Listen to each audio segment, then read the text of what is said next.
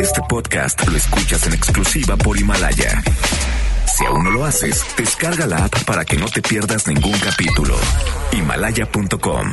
Son las 7 de la noche en la Ciudad de México. Bueno, casi.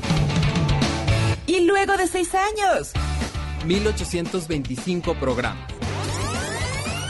seis productores, más de 40 colaboradores, 23.569 multas de gobernación, algunas muertes, varias desgracias, un terremoto, otro divorcio, tres circuncisiones, dos gatos, una enfermedad nueva. Y un derrame cerebral. Inicia Charros contra Gangsters con José Luis Guzmán Miyagi, igual de malo. No se orillas en la orilla, adelante, adelante, adelante. Y Jairo Calixto Albarrán, igual de rosa. La dupla más revolucionaria del mundo. Desde aquí hasta allá. ¡Comenzamos!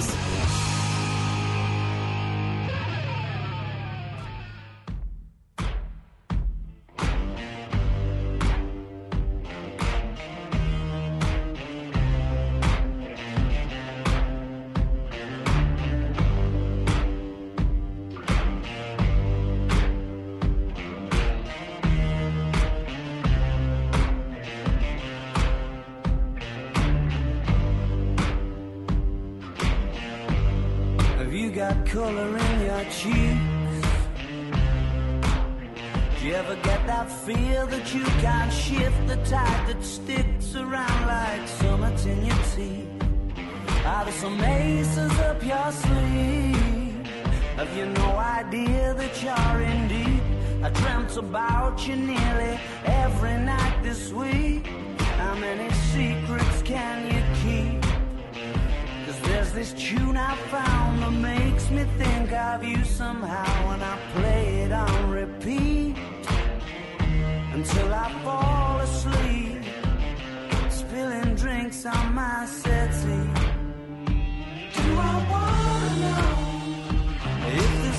Y están ustedes bienvenidos aquí a Charles contra Gangsters, su programa de confianza. Son las 19 horas con 7 minutos. Y sí les damos la más cordial bienvenida. Yo soy Jairo Calixto Albarrán. Ya sabe que nos puede escuchar a través del 102.5 de su FM o a través de noticias mbs.com. Hay una camarita donde puede contemplar a Memo. A Memo en todo su esplendor gitano. ¿Cómo estás, Jairo? Con un calorón aquí en la cabina, yo no sé qué, qué pasa con, con el noticiero que está antes que nosotros, que es como de carnitas aquí, pero feliz, feliz de estar aquí. No manches, está como... Híjole.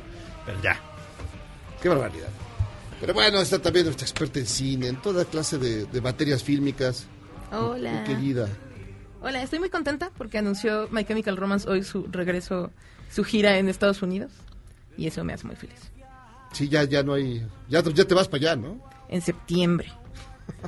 Porque Fan From Hell. Muy bien. Y también está el licenciado Don Yagi. ¿Qué hubo? ¿Cómo estás? Pues aquí nomás viendo que viendo pasar la vida. Con las muchas novedades, muchas cosas ahí en el mundo, entre ellos que van a regresar Mel Gibson y Danny Glover para ver Arma Mortal 5. ¿Tú lo verías, Memo? Eso estaba viendo hace rato, este, la noticia, pues ya están los dos bien viejitos.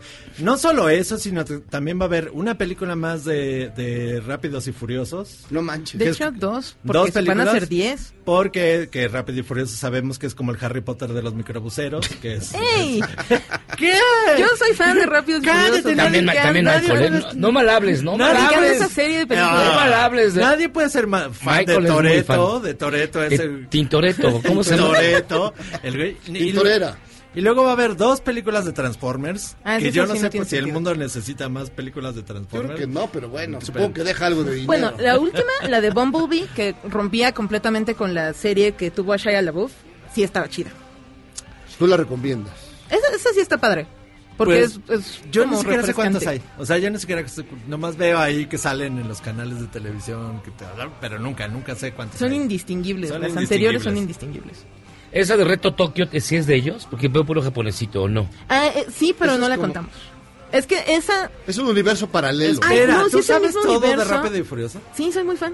Sí, qué bueno que o la sea, veo. sí me gustan mucho. ¿Por qué el, el reto, rap- el reto Tokio no está en el canon de Rápido y Furioso? La insertaron en el canon. canon más adelante porque la verdad es que la primera funciona muy bien y a la gente le gustó, entonces trataron de hacer la segunda, que ya fue malona. Y para la tercera, que ya no estaba Vin Diesel involucrado, le suplicaron un poco de- del estudio que si se involucra otra vez. Entonces Vin Diesel, como la persona más inteligente de lo que creen, negoció con Universal. Ay, ajá, ay. Negoció con Universal regresar a la saga si le producían las películas de las crónicas de Riddick. Porque él es un super nerd que juega calabozos y dragones y es un, es un ñoñazo. Entonces negoció. Él hizo que esa le- película de Riddick, ¿no? Sí, negoció que se la produjeran para regresar a la saga, pero también negoció tener control creativo. Entonces, ya desde que él volvió a la saga de Rápidos y Furiosos, empezó a hacer cosas como preguntar en su página en Facebook a los fans, ¿Qué? ¿a quién les gustaría que ¿Quién gustaría que metiéramos en esta película? Y comparte como todo el proceso creativo con los fans a través de su Facebook y de sus redes sociales. Y así va construyendo las tramas. Por eso son cada vez más absurdas. Eso Y es e- parte de la diversión. Y esa fue la sección de cine de Marcela Vargas. Sí, es que ahorita. Qué bueno que viniste, Marcela. En, en verdad, en verdad, nos da un chorro de gusto. Los que salieron rápidos y furiosos fueron los del reclusorio sur, que se escaparon. Pero más, más rápidos que furiosos. Una La- escapadita. La que está Tres. furiosa es la secretaria de gobierno. Sí, gobierno. tres escaparon, el operador del Chapo, que, que por cierto... pues, Ay, qué casualidad. Sí, y- Ay, qué curioso. Se ve el hijo del Chapo y luego. ¡Ay, Dios! O sea, ¿qué hacen ahí? Se supone que deberían de estar. El reclusorio sur sabemos todos que Bueno, ya se los en- iban a llevar al, al otro lado, pero ya Está ahí en Xochimilco, antes. en Santiago, uno agarra ahí donde está la ENAP y luego el... La ENAP. y luego el Deportivo Cruz Azul. ¿Tú viste cómo a se escapaba la gente desde tu aula, no? En la ENAP. Todo estaba ahí bien cerca. O Sí, sea. Santiago, los tamales y luego estaba el reclusorio. De hecho, con este bonito tema queremos iniciar su gustada sección que se llama Ya lo prometió.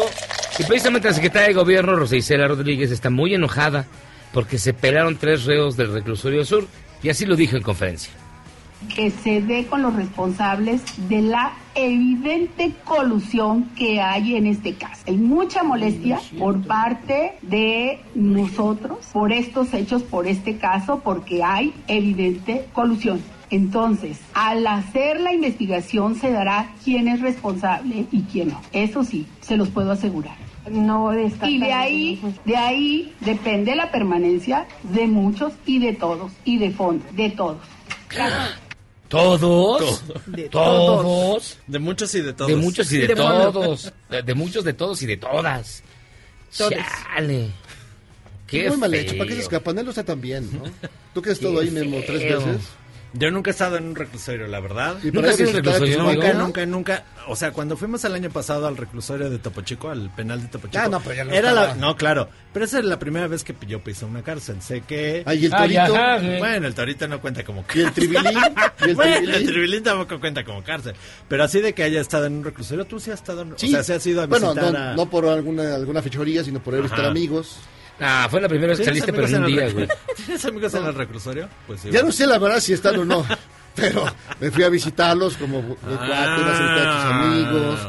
Pues qué ¿no? amistades, ¿eh? Me volaron los zapatos como 18 veces porque me, me daba terror el bolero que sí parecía, se parecía a Riddick.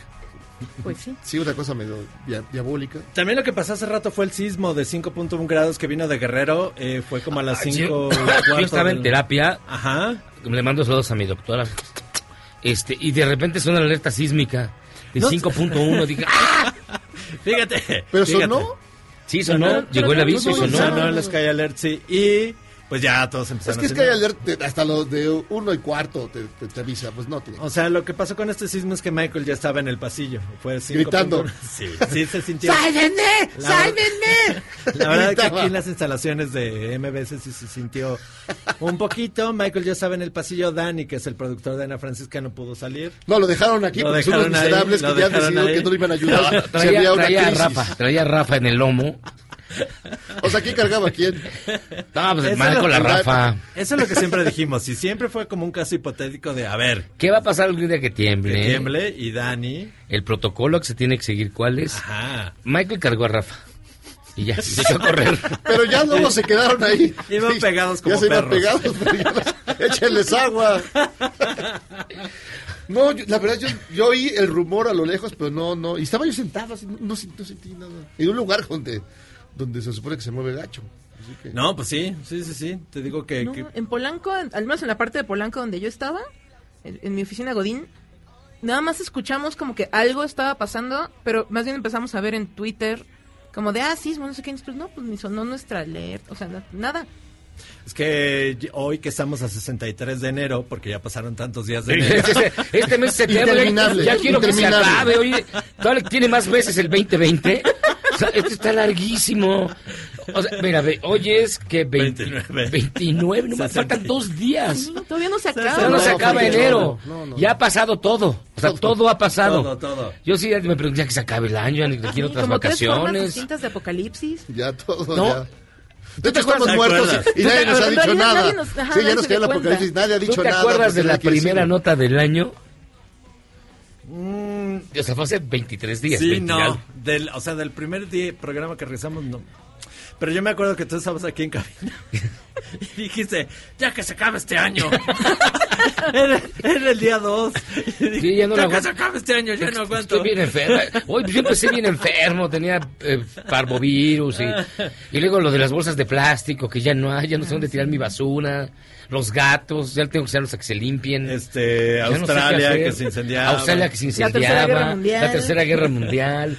Este, más Ya, matazones, ya me cansé, ya me este, cansé. las marchas, los migrantes, las caravanas, el desabasto de medicamentos, la rifa del avión, Todo, eso pasó este mes. Ay, todavía faltan mes dos días. largo. O sea que todavía va- van a faltar más cosas. Eh, Kobe Bryant se nos fue. Muere Kobe Bryant. ¿Quién re- más se murió? Nadie famoso, ¿ah? O sea, Ah, la bueno. parca, la parca. La se parca se paró. Que además tardó mucho en morirse también. eh, la muerte nunca es tarda. Mr. Niebla, No, el otro. La, muerte llega a la hora que tiene que llegar. Girón que lo mataron, luego lo resucitaron luego se volvió a nacer. ¿Todo eso pasó? Todo eso pasó en 28 días, ¿eh? Menos, porque el año empezó el, el 2, el 1 no se trabajó. Pero, o sea, es increíble. 63 de enero estamos. Bueno, recuérdenlo. Sí, no, ya, ya. Y fíjense Ah, que no vamos a... supernova iba, iba a estar ya la supernova. Ah, la supernova de, de Beetlejuice. Sí, claro. Hubo lluvia de estrellas. Este... También el, el Los Reyes Magos. andaba explotando, ¿no? El Popo estaba explotando y se vio un ovni, Un yo me volví a casar. No, hombre, que cuántas cosas pasaron.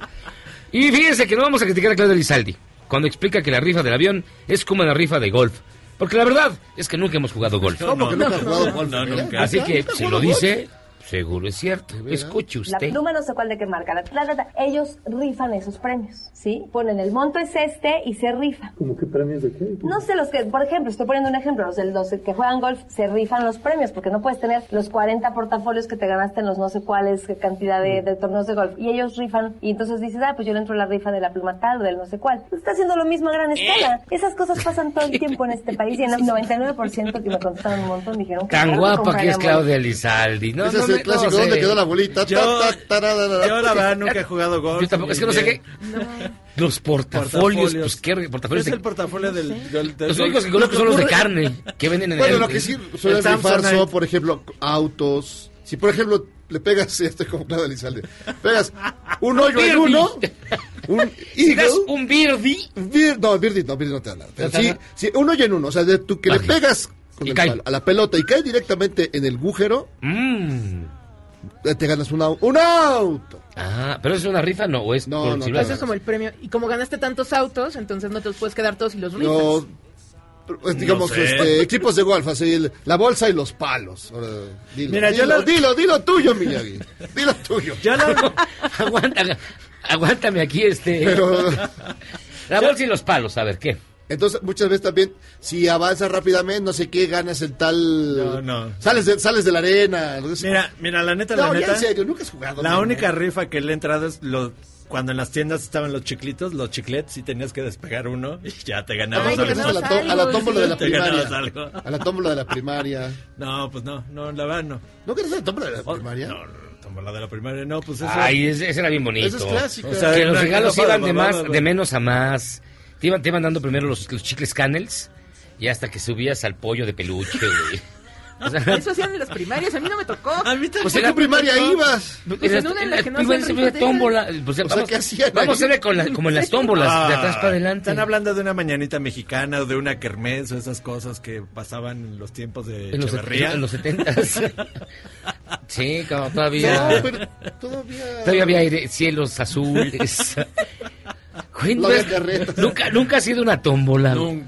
O sea, en la primaria, en la secundaria O sea, el- En las- no, nunca No, te no, casaste, a ver, nunca te espera, casaste en una kermés. espera. Eso ¿Kermés sí, ya te casaste? eso sí ¿Cómo? había- ¿Una kermés? Sí. O sea, eso sí me tocó las kermés Pero que ¿cómo te va a haber una tómbola en una primaria? O sea, ¿qué Claro que sí. Claro o sea, que hay, güey. ok, O sea, Bueno, te- había. consiste ¿En qué fiesta? en ¿En qué cada padre de familia lleva Algo. licuadora, un suéter, un no sé qué, una tele, bla, bla, bla. Y luego compras el boleto. Y vas y te, y te No. sacas o no. Mira, también no. en San Marce dice que no. No manches, pues ¿qué Pues, ¿de- escuelas ¿Dónde? ¿Dónde vivieron? ¿En qué escuela fueron? Son de escuela No, de pues acá gobierno. en el Son de escuela de gobierno, de. Coapa, en las escuelas que yo sepa, A ver, Coapa. cosas. Coapa es el sur, es provincia, es Ey. distinto. ¿Tú? Álvaro Obregón, maestro Candor Guajardo. Eh, amigos de la maestra Candor Guajardo, saludos. Tú eres- Lamberto Quintero. ¿No no eres Iztapaluca? Amigos de la escuela secundaria, sí, entonces saludos. Oiga, fíjense que hoy vamos a tener en cabina al elenco de la serie mexicana Diablero. El diablero. Que el Diablero es fan de este programa. Dios, déjenme, se los digo. Elvis, Elvis Infante, el protagonista de Diablero de Netflix, es fan de este programa. Ah, pues Dice está padre. ¿no? que aprendió mucho. buena, yo soy muy fan de él está basado en una obra de otro cuate de este programa, que es este Francisco Hagenbeck, Hagenbeck. que vive en Tehuacán. Y todo Diablero está muy vinculada con este programa, así que amigos, cuando la vean, recuérdenos. Y nosotros queremos recordarlas hoy. Así que vamos a ponerles canciones del Diablo, pura del Patas de Cabra. Tenemos tres rolas y ustedes escojan una para escucharla al final. Arráncate con la primera, Michael. Esto es Devil's Haircut Beck del 96, 96 del disco Odelay. Qué bueno en ese disco. Es un discazo. A ver, súbele tantito.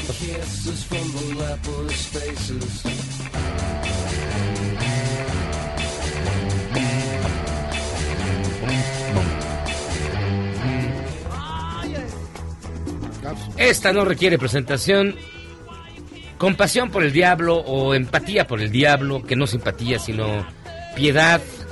Eso significa Sympathy for the Devil de los Rolling Stones, basado en un libro que Marianne Faithful le prestó a Mick Jagger, que se llama Margarita y el profesor, que está bastante bueno. Este, los Stones del álbum Bigger's Banquet, que acaba de cumplir 50 años.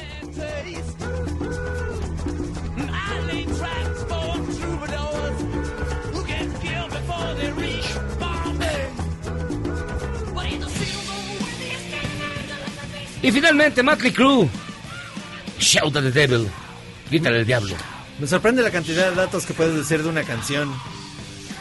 Es como si, "Oh, estamos escuchando a suavemente con cristal esta mujer que bueno, ¿no? Así, Ah, sí, sí. eso sí lo podría decir yo. Que, que le ponían vidrios en el Sí, piso para que se sí. pitaran las patas. Le movían- le movían los los, muebles, le movían todo. los muebles para que no supiera. era gacho. Estamos escuchando a Londra, estamos escuchando a Dulce. A Eso es Dulce. lo que podría decir yo. Sí, pues, ¿qué te- A Londra. Deberías intentar cantarlo. La mujer que nació para La cantar, mujer ¿quién que fue? nació para cantar Manuela Torres. Manuela Torres. Que se arregló los...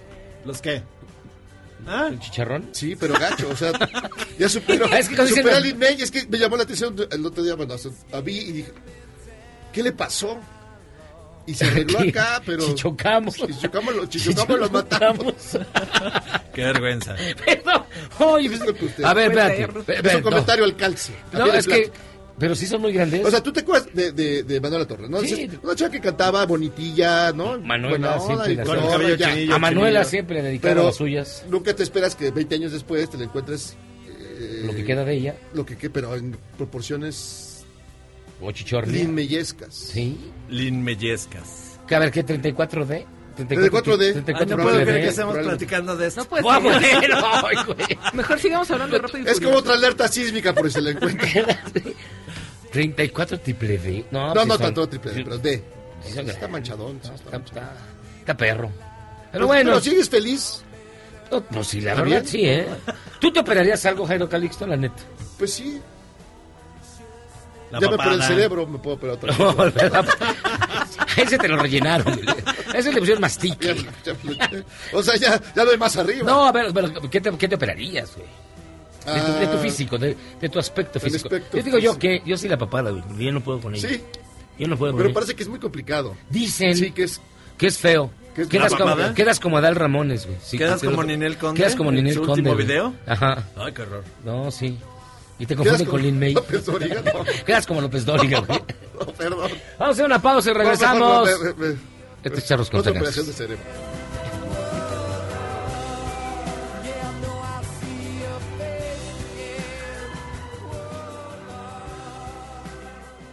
Perdonar es humano. Y perdonar divino. ¿A poco no se siente chido negar que fuiste uno de los 30 millones? Si aguantas este corte largo pero ancho, descubrirás por qué es tan chido. Este podcast lo escuchas en exclusiva por Himalaya. ¿Es en serio? Los alcaldes Laida Sansores y Manuel Negrete registraron sus nombres como marca ante el Instituto Mexicano de la Propiedad Intelectual. Negrete lo registró junto con su silueta, anotando un gol. Y Sansores con fines publicitarios en campañas políticas.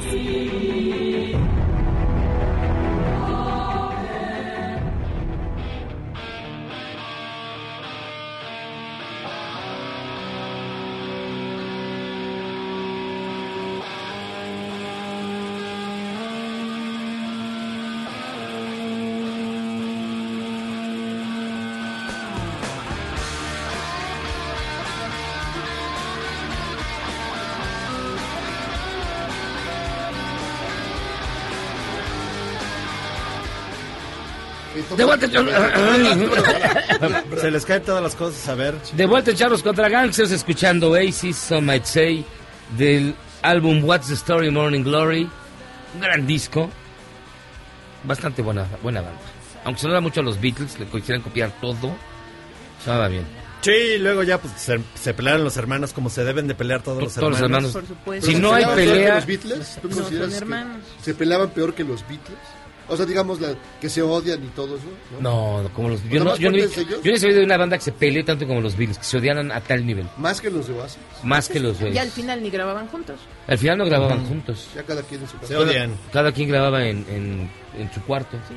Ahorita yo creo que nada más se llevan bien McCartney y Ringo porque son los que... Porque son los que quedan vivos. Si eso McCartney, si es el de verdad, porque a lo mejor es el falso.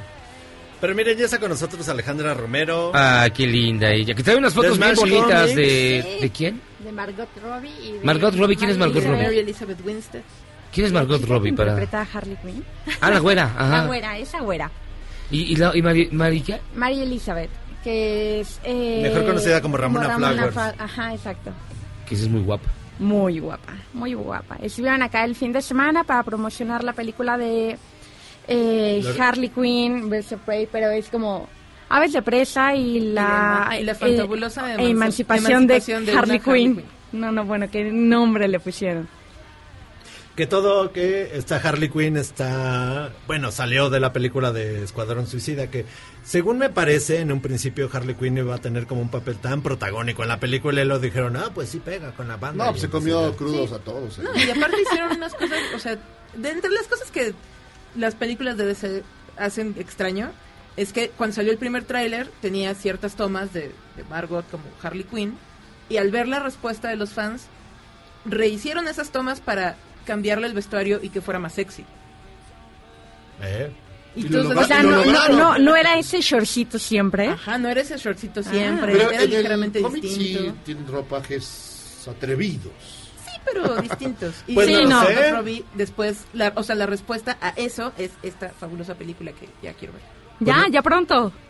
Pues no lo sé, porque mira, aquí Alejandra nos trae eh, este cómic, que es Harley Quinn y Aves de Presa. Sí, este cómic eh, tiene todo el look and feel en la portada de la película, pero no tiene nada que ver con la película. Son historias icónicas de los personajes, sin embargo, no tienen nada que ver con la película. Fue sacado para la película, pero no se va, o sea, la película no se basó en ese cómic. Es decir, para la gente que vea la película o que, o que lea este cómic, ¿qué hay que saber de los personajes de... En este cómic pueden Eh. encontrar las historias más icónicas, como de los seis personajes principales, como Black Canary, eh, Mask, eh, pues, Montoya. eh, ajá, eh, pero no, no, no mucho más. Son historias aisladas, como el número 5 de Black Canary. Pero solo son historias icónicas. No es la explicación del personaje, el origen, no. Pero ¿cuál es el origen de... de- ¿Dónde aparece por primera vez eh, esta chica? Harley Quinn. Eh, buena pregunta. Harley No es tengo- producto, creo, de la serie animada. de Tim? O sea, en realidad no era personaje del cómic, es producto de la serie animada. Crearon al personaje para que tu- tuviera ahí alguien con quien interactuar el guasón. Pero fue tan popular que Porque pasó el- de Que la le- tele a los cómics. Porque en los videojuegos sí ya aparece casi, casi, casi Sí. en todos los Es que eh, fue- las fue historias una de cosa Batman, de. Batman y contra el Guasón. que Porque sí se volvió, o sea, se comió... Pero, no hay eh, pero ¿en qué serie? ¿En la de Batman? En la animada. animada de los ochentas, noventas? La de los noventas. La de Bruce Timm. Ajá. Ah, esa es muy buena. Ahí apareció entonces Sí, Harley ella salió Quinn. de ahí. Y realmente no tiene, o sea... ¿Es como- el Batman gótico? ¿Ese?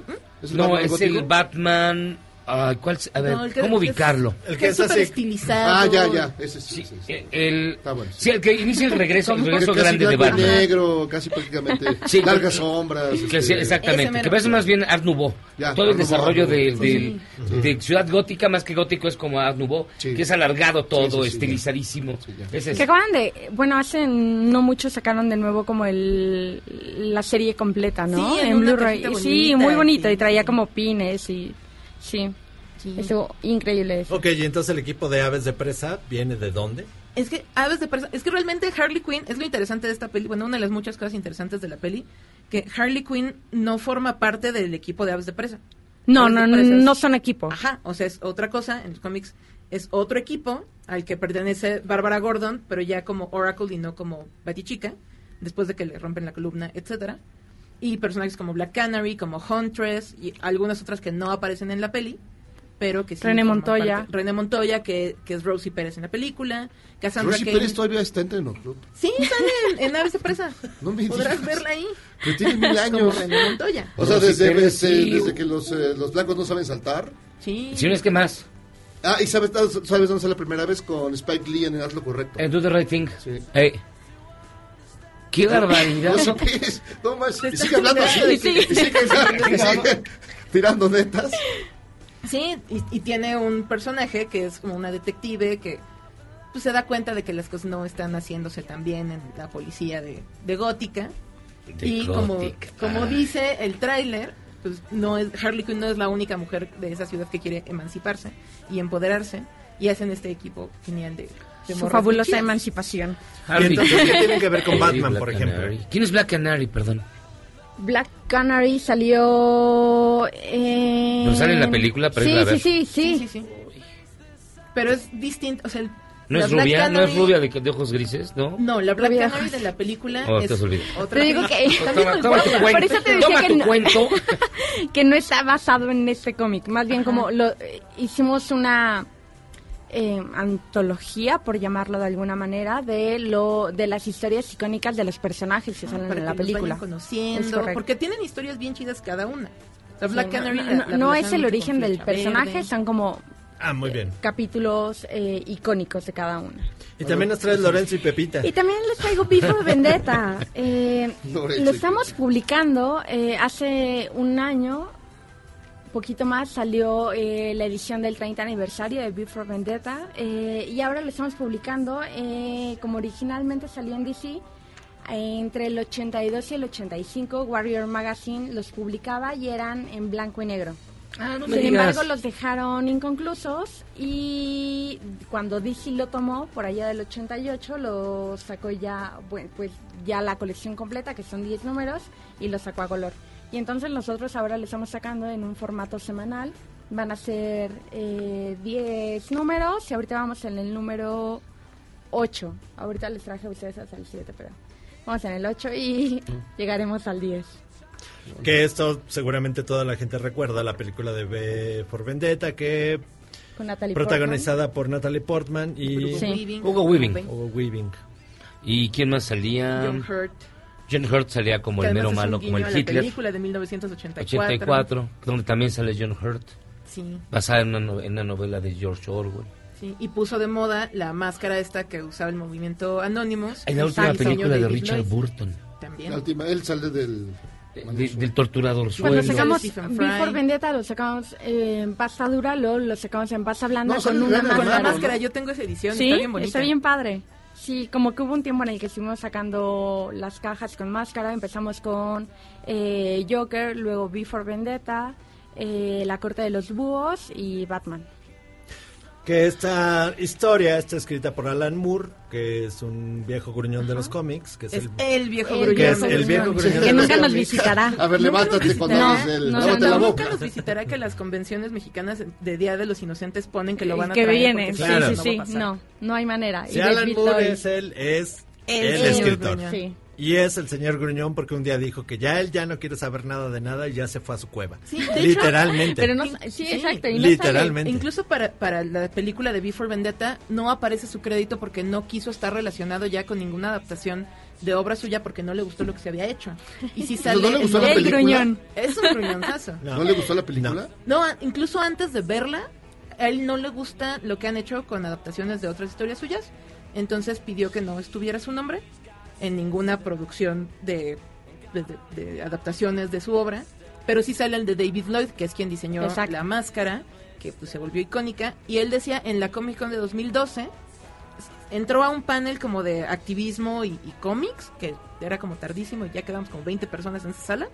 Y decía que aunque él no coincidía con las ideas de los chicos que estaban usando la máscara como ícono, le parecía sensacional haber diseñado algo que tantos años después de publicado se convirtió en un símbolo de, de una forma de lucha y activismo.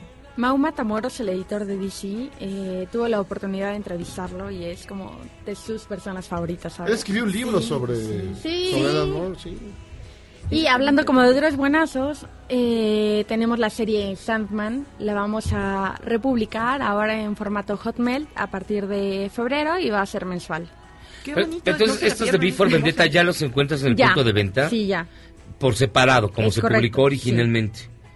Ah, y Fue no- como un poco lo que hicimos también con Watchmen hace Ajá. como dos años, que los sacamos eh, en single issues eh, y los pueden encontrar de manera semanal en todos los puntos de venta. Oye, ¿y la, la película o el cómic, qué tan relacionados están o son completamente distintos en la historia? Pues son, no, son distintos. Ah, ok.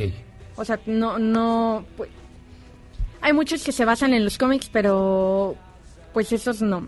Ninguno de esos dos que les traje no tiene nada que ver con la película. Sí, no, Ah. especialmente Before Vendetta, aunque la trama es más o menos similar, o sea, sí llega a los mismos puntos importantes. La Tocan puntos importantes, Ajá. pero no es, no, no es completamente esa historia. ¿Y sale Natalie Portman? En Before Vendetta, en el cómic. En el cómic. Natalie No. Portman no. Ah, qué bueno, qué bueno porque me cae mal. es- es distinto. ¿Por qué? No me gusta Natalie Portman. Se me hace como la Silvia Sí. Regia de Estados Unidos. Es demasiado sobrevalorada. Ok. En fin. Pero, no, una de las diferencias principales de, entre ¡Cucamonga! y la película ¡Cucamonga, ven! es que No, a ver, es que, es que de verdad Natalie Portman no se me hace ni buena actriz, ni guapa, ni nada. Es una chica chaparrita, medianamente interesante. que estudió en Harvard, Guau, que es lista y que tiene papers, en fin. La principal diferencia entre Before Vendetta, el cómic y la película, no, es que el, el V de Alan Moore es mucho más anarquista. Y el de Sí. la película es pues es de los Wachowski, es de cuánto eran los Wachowski, es como más de lucha como contra Ahora son ya las, pero antes. Son las Wachowski. Ahora son ¿no? las Wachowski. Las, Pero los- todavía sí, eran las, las dos super, los- Las dos, las- dos, Sí. Ajá, las- primero fue, los las- primero fue uno. superaron. Imagínate sus ¿Cómo navidades. cuánto güey, tiempo? Para que termines Pero no fue eso. tanto tiempo, No, no, ¿no? fueron tantos años. Imagínate Pero el 10 de ¿cuándo- mayo en casa de los 2004? Wachowski. Pero. ¿cuánto No, tiempo pasó entre uno y otro? ¿Alguien sabe? ¿Cuánto tiempo ¿Cómo? pasó? Años, como tre- dos, tres años. Pero Sí, ajá. tres años, no fue Pero mucho no tanto. Es Te decir, digo, te digo, imagínate pero, las pero fiestas no es de mala idea. A cumpleaños, ver, hazlo tú. Si te gusta, si te queda, ya te sigo. A ver, Así Ah, sí, primero sí quedaste hazte- bien, yo hazte la también. jarocha, y luego ya... Ah, Y mira cómo me queda. y mira, ah, ya Ay. te sientes bien y ya cómodo. Ay, luego ya verme. veo si la hago, Ah. claro. Déjame levantar. Ah. No, pero digo, imagínate las comidas, güey, No. de los guachos, bueno, las Wachowski. Se han de ser algo muy extraño. Pero están bien locuchones, a mí me caen bien, pero sí. Tienen unas ideas, siempre han estado muy adelantadas a su tiempo. Como 15 minutos. No, un rato. Un- no, a ver, ve, ve Cloud. Atlas. A mí Cloud Atlas me gustó mucho porque es una es historia entrañable, muy divertida, muy bonita, muy Sí, tierna, muy padre. Pero híjole, este, la realización sí estuvo repinche. Pues ver a, un- términos a una, a narrativos. una negra como pelirroja sí está muy cañón. Con Apred. ¡Cucabonga! no, no digo en mala- No, perdón, no lo digo en mala onda, pero el nivel de maquillaje para que alguien de color se vea como pelirrojo. Sí, no, o sea, estéticamente es un Se ve poco muy extraña feo. Cloud Atlas. No, pero con Matrix Pero- la primera, pues bastante. Ah, no, Ajá, la narrativa transmedia que Bueno, hicieron pero- con Matrix. Meteoro, a mi Meteoro, como a mí, yo me eduqué con Meteoro, pues me gustó. Ascending es muy Jupiter, ¿qué te pareció? ¿Eh? Ascending Jupiter, qué Es de horrorosa, es mala, mala. Pero visualmente es muy interesante. Y Cloud Atlas, Y a mí me Sense8. gusta la historia, pero está mal hecha. ¿Eh? Sense8 está Sense8, locuchona. a ver, Sense8 la serie. Ah, dos, tres. No, pero hablamos de películas. O sea, Pero es películas, no series. Sí, no, hay un, hay un libro de. ¿Eh, ¿También Henry sale Harley Jenkins. Quinn? No. ya nos olvidamos Harley. Ramona Flowers. Oigan, Flowers. Métanse a Smash eh, en nuestro sitio. Tenemos una entrevista con Margot Robbie y con María Elizabeth. Vinieron el sábado, estuvimos en ¿Por la, qué no me avisaste que en vine? la alfombra rosa. Nos, invi- nos invitaron de último momento. Ay, estuvimos- pero les vamos a invitar a la premier. Qué emoción. Ah, qué Martes, bueno. No, yo no sí. quiero ir, no me ¿No? interesa. ¿Por? Yo quería, ver a ¿Querías ver a- Margot, yo quería ver a Margot Robbie. yo quería ver a Mary Elizabeth Winstead. Creo que es mejor María Elizabeth. Sí, ¿verdad? Por, sí, se Muy guapa. Muy, Muy guapa. Luego me regalas la foto de Mary Elizabeth. Sí, te Gracias. los mando ahorita. Gracias, Ale. Ale Romero de Smash Comics. Muchísimas gracias por estar con Gracias a nosotros. ustedes por invitarme. Vamos a hacer una pausa y vamos a regresar. Tenemos más, mucho más aquí en el único programa donde no les gusta Natalie Portman, que es Charros Ah, contra Gangsters. No, a ti, a ti.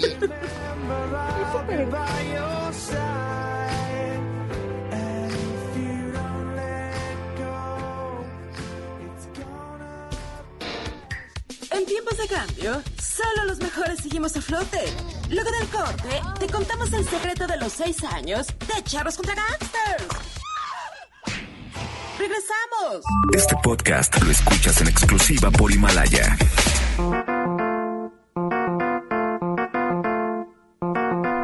Alfonso Ramírez Cuellar, designado presidente interino de Morena, propuso que se suba un peso el precio de refrescos, cervezas y tabaco.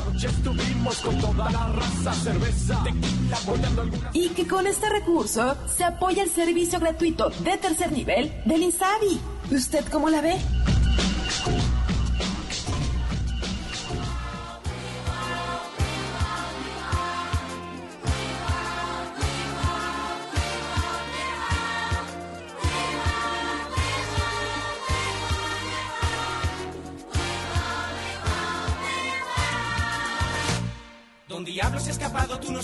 Armado, ten cuidado, yo lo digo por sí. Anda por rincones y se esconden los cajones de la presa que de aquí va a conseguir. Si sigue así, ¿qué le voy a decir? No manches. o sea, Pues hemos ya, escapado con el culo colorado, algo así dice, ¿no? Por ahí, Pero por ahí. Eh, No manches, pero bueno, estamos escuchando evidentemente, ya saben quién. Y lo puso este señor que está aquí al lado izquierdo. En un acto que solo puede ser comparado con el de una persona dañada de sus facultades mentales. Don Diablo con Miguel Bosé para Don platicar demonio. precisamente de una gran serie. Una gran serie que llega a su segunda temporada. Cuando inició la primera, recuerdo que estuvo por aquí el buen Elvis Infante. Y también tuvimos después, vino a vernos este Hagenbeck. Sí. Que es el, digamos, el autor el, de, De la historias, novela en cuya historia está basada la serie. Fue una, bueno, yo la vi cuando salió, me la, me la eché toda. Y dije, qué mala onda que no estaba tan pegada a una segunda temporada. Pero eso ya se corrigió. Sí, Ahora ya hecho- no está ni la primera temporada. No, no es cierto. Ahora está. La segunda temporada está lista para, para el estreno en Netflix. Tenemos que aclarar una cosa, que Horacio viene corriendo, está corriendo por aquí. Lo viene correteando Sí. de patas de cabra. Es, es- es cierto, viene corriendo por Mariano Escobedo para llegar aquí. Si ven ustedes un lo loco dijimos. ahí corriendo, Déjenlo pasar. que lleva el diablo, corriendo por la calle. es Déjenlo este pasar. muchacho tan loco. El 31 de enero se estrena la segunda temporada de. Si es que llega un día el 31 de enero, porque no No, pues, parece... pi- pinche es porque eterno, güey. Ya no se acaba enero, güey. Ya Ya. estuvo. ¿Qué? ¿Y qué? Estoy seguro que cuando termine enero vamos a estar luego, luego en julio. Ya, sí, ya. Sí, ya. se acabó. Ya. Ya, no. No, es que te digo, yo no sé si el 2020 tiene más meses, güey. Porque No, este ya fue eterno. Mira, ahí va llegando. Pásale, hermano. Ya, dejemos- Echando el bofe. Dejemos de contar chistes porque estamos haciendo tiempo que llegara. Se está chufando la bruja, el demonio. Ahora sí, Lo logró. ya está con Lo nosotros. logró. Y de verdad es un gustazo que esté con nosotros. Ahora tengo voz sexy. José Meléndez, ¿cómo estás? Muy, muy bien, muy contento, muchas ¿Y gracias. usted qué onda? Pues cansado, pero aquí estamos. Corriendo. Horacio García Rojas, ¿cómo estás? Bien, bien, bien, contentos. Nos acordamos que viniste aquí la- cuando estaba empezando la primera temporada. Simón. Vin- vin- Viniste aquí a presentarnos la primera temporada de Diablero. Y luego vienes- vino el buen Paco. Pues luego vino Hagenbeck. Y ahora, ¿qué ha pasado en todo este tiempo? ¿Cómo van? Pues mira, afortunadamente Netflix le siguió apostando a la fantasía, a la ciencia ficción urbana, chilanga, dicharrachera. des- Y, y, pues estamos estrenando, a, a dos días de estrenar la segunda temporada. Una segunda temporada que surge de manera natural de la primera, donde no hay eh, giros de tuerca forzados, es decir, se respeta la historia que nace a partir de la novela de Paco y se permite que se extienda a, a ampliar el universo con, con, con nuevos personajes, que aquí está el buen José interpretando a uno de ellos, a Altamirano. Altamirano, También es. un, un líder del cónclave que es como el verdadero mal dentro de todo esto. La mente- La mente perversa de la segunda La temporada. mente perversa de la segunda temporada. Sí Y eso- pareces. Un poco, sí. Ahorita cuando entré dije, no, esa mirada extraviada, desgobernada, no es buena persona. algo Y no venía tarde. Los malos, los malos siempre llegan a tiempo, fíjate. Así eso es. es Muy me han puntuales. dicho. Pues sí, Sí. pues, pues, Más si no, no hay película. Así es. Si el bueno está ahí desde el principio, pues el Sí, malo exacto. ya lo atrapa rápido y se acaba todo la ¿Cuál es el principal reto ahora para esta segunda temporada? Cuando, cuando le empezaron a hacer, ¿tú qué sentías que era el principal reto para ella? Hay una cuestión eh, que, un apunte y una decisión hacia, hacia que esta segunda temporada sea más artesanal. En el sentido de cómo se hacían eh, las películas y las series en los ochentas, Gremlins, Creepers, Ah, eh. Lost Boys, es decir, todo sucede en el set. Se le apostó más a que el, el truco, la ficción, eh, la fantasía, los monstruos del maquillaje, animatrónicos, fueran los que deciden cómo se va a contar esta historia y no un tipo en una computadora haciendo monitos y O sea, menos pantalla verde y más- Exacto. menos green screen, escenografía. más en la primera temporada, ¿no? Hay Sí. algunos muy buenos efectos, especialmente en- como en la primera mitad, que todo es como capítulo. más tangible. Sí, y se, se apostó eso. Entonces eso siempre es un riesgo y eso siempre es una gran apuesta porque eso implica mucho más tiempo y también implica tener gente creativa, mucho más inteligente, que desafía un poco eh, las normas de cómo se hacen las cosas y vuelves a tus referentes. También la cosa es que eh, José se dio cuenta ahí, eh, José Manuel Cravioto es alguien que creció con ese tipo de referentes y uno quiere contar de lo que uno vio como niño. Entonces ese es, una, ese es un gran reto, no sé, el Y buen también José, yo ¿qué creo opina? que rescatar un poco como la mitología, no sé, como prehispánica que está mucho más presente en esta segunda Mucho más, sí. temporada. Mucho más presente, creo que incluso hasta, o sea, los monstruos, todas estas son, son de la mitología mexica. Sí, y aparece, por ejemplo, hay, hay, unos, hay unos cambios, hay unos cambios bien interesantes. Justo el, el monstruo nuevo toma nombre de un güey tlatoani a Huizotl, que fue aquel que dominó casi todo el Valle de México y que se decía, entre los chismes de la mitología, que tomaba mucho poder de un algo sobrenatural. Entonces de ahí surge la, de, de- de ese pequeño eh, anécdota, esa pequeña leyenda, se toma el nuevo monstruo de la segunda temporada. Entonces estamos Órale, muy chido. contentos de que haya eso. Con las mismas apuestas, es decir, apostándole al arte urbano, apostándole a la música urbana, apostándole al color, apostándole un cast mestizo en la totalidad de la palabra y apostando a que sea un despapalle en fantasía y ficción en México, que está padre, que debe existir también. Lo dije la vez pasada y lo vuelvo a decir, México es realismo mágico. Sí. Y a veces se nos olvida. Y cómo se fusionan también como todos estos géneros de la comedia con el horror, que de pronto no tiene ni pies ni cabeza, pero en Diablero funciona y, y cae, ¿no? Al espectador. Sí, claro que nos gustaba, insisto, lo que por eso uno ve Los Boys y la vuelve a ver, por eso uno ve Goonies, por eso uno ve eh, Willow. Goonies, ah. Como Yo la veo porque las tengo en. VHS todavía. Yo las tengo porque las tengo en Bueno, los que, beta. los, los- los que no sabemos qué es que era VHS.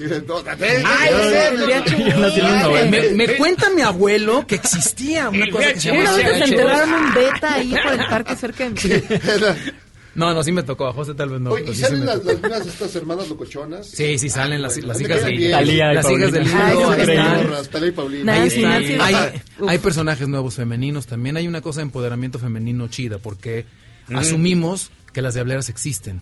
Después de la primera temporada, justo Elvis dice, oh, sí, existen las diableras. Entonces mi hermana se convierte en una diablera y surgen otras diableras que aparte están bien guapetonas. Mucho más poderosas que él. Super sexy.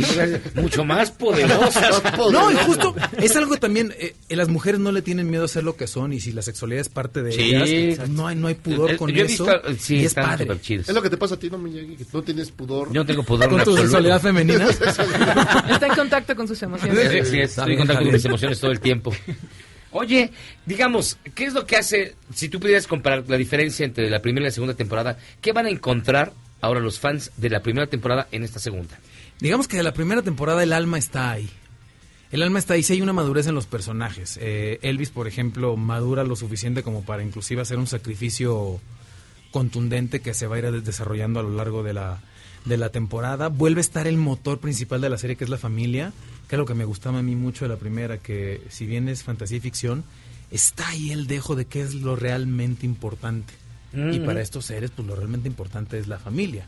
Hay algo padre ahorita que si tienen, están enfrente de una compu pueden poner Diablero 2 y es la canción de Kike Rangel, Que, Ah, que Café Tacuba la hizo. Sí, del Pues, video que... Quique. No, aquí ponemos buena música. Ah, Quique es chido. Exacto. Ah, sí, cierto. Sí, Hace no, un par de- Pero bueno, hay gente viernes, que le el viernes la ponemos si Ah, quiere. que- El bien- No, a ver, déjame. No, ver. ahorita, ahorita la- ¿En dónde está? ¿En Spotify? Eh, no, creo que no. En YouTube es el, el tráiler de Diablero, es una canción de Quique Rangel, es un bolero... A ver, déjame Un bolero... ¿Un bolero ranchero? No, un bolero deprimente. Diablero. Diablero, ponle Diablero 2 y te va a aparecer. Es un, es un Diablero, bolero, bolero deprimente, inclusive como el universo de los diableros que pues son tipos que viven en el underground, Sí, súper rudo. que no tienen tanta lana como el personaje de José, que Ah, sí o sea, que tú eres un millonario excéntrico. Sí. Pues es un diabólico. chavo enfermo de poder un poco, sí. Y tiene con queso ¿Y, aparte. y- tiene- y- y con quién te, te inspiraste en, la- en alguien en particular, personajes de la vida real o de un compendio de personajes que tienen estas características? Pues de un poco de todo, porque está muy apegado como a la iglesia católica, ences como también como de, de ciertos comportamientos del, No me de digas. gente de la iglesia. No, pero Macabro. aquí, aquí en México no hay gente Y aparte no, de no, dónde Sí, es. pero ya me asusté. Sí, ¿no? ¿De qué habla? No, no, no, O sea, está- estás entre Palazuelos y el padre Maciel. Algo No, así, ya lo verán el más- viernes el 31, crossover que sí. nadie estaba esperando. sueldo, El crossover. no decir Oye, más respeto, más respeto a mi camarada. Perdona, no, fue un poco excesivo, disculpa. Este, sí. No, es, es, es, es muy grato también este poder eh, eh, estar aquí presentando un- una cosa tan atípica y tan diferente, tan tan locochona. Habrá gente que le encante, habrá gente que nos tire con todo, pero pues también Pero es les fue bien, ¿no? La primera sí, no, nos, nos fue muy bien increíble. y es parte de, es parte, uno sabe que cuando va a hacer algo diferente, pues va a haber va a haber gente que lo va a disfrutar y va a sonreír y va a haber gente que quiera seguir con lo mismo. Pues sí. Entonces, pues es parte del cambio, inclusive, y no estoy hablando de política, porque acá se puede enojar el mister. Pero es, es, es- Ah, yo ah, es sí, parte, es parte Sí, de, buscar el cambio en, en los este, en los medios también, a final de cuentas, en los medios audiovisuales, porque ya basta de la narcoserie y ya basta de la, de la comedia romántica y ya basta de, de estos universos clasistas que nos dividen. Y no lo digo de manera panfletaria, lo digo de manera divertida. Es más divertido tener chile, ajo y cebolla en una comida. De hecho, está usted escuchando ya el tráiler de la segunda Esa es la temporada primera, de... mi chavo. ¿Es la primera? Sí. Bueno, es la primera. Es Ahí te encargo, ahí 2, está, sí, Aquí está, mira. Ahí está. La de Quique. Hay una cara de un chavo eh, ya con no tan guapo ¿Esa? y otro bien galán. o sea. Es esa, esta que estamos escuchando. Es esa merengue. Ah, a ver, súbele tantito nada más para escuchar el tema, mi querido Mike.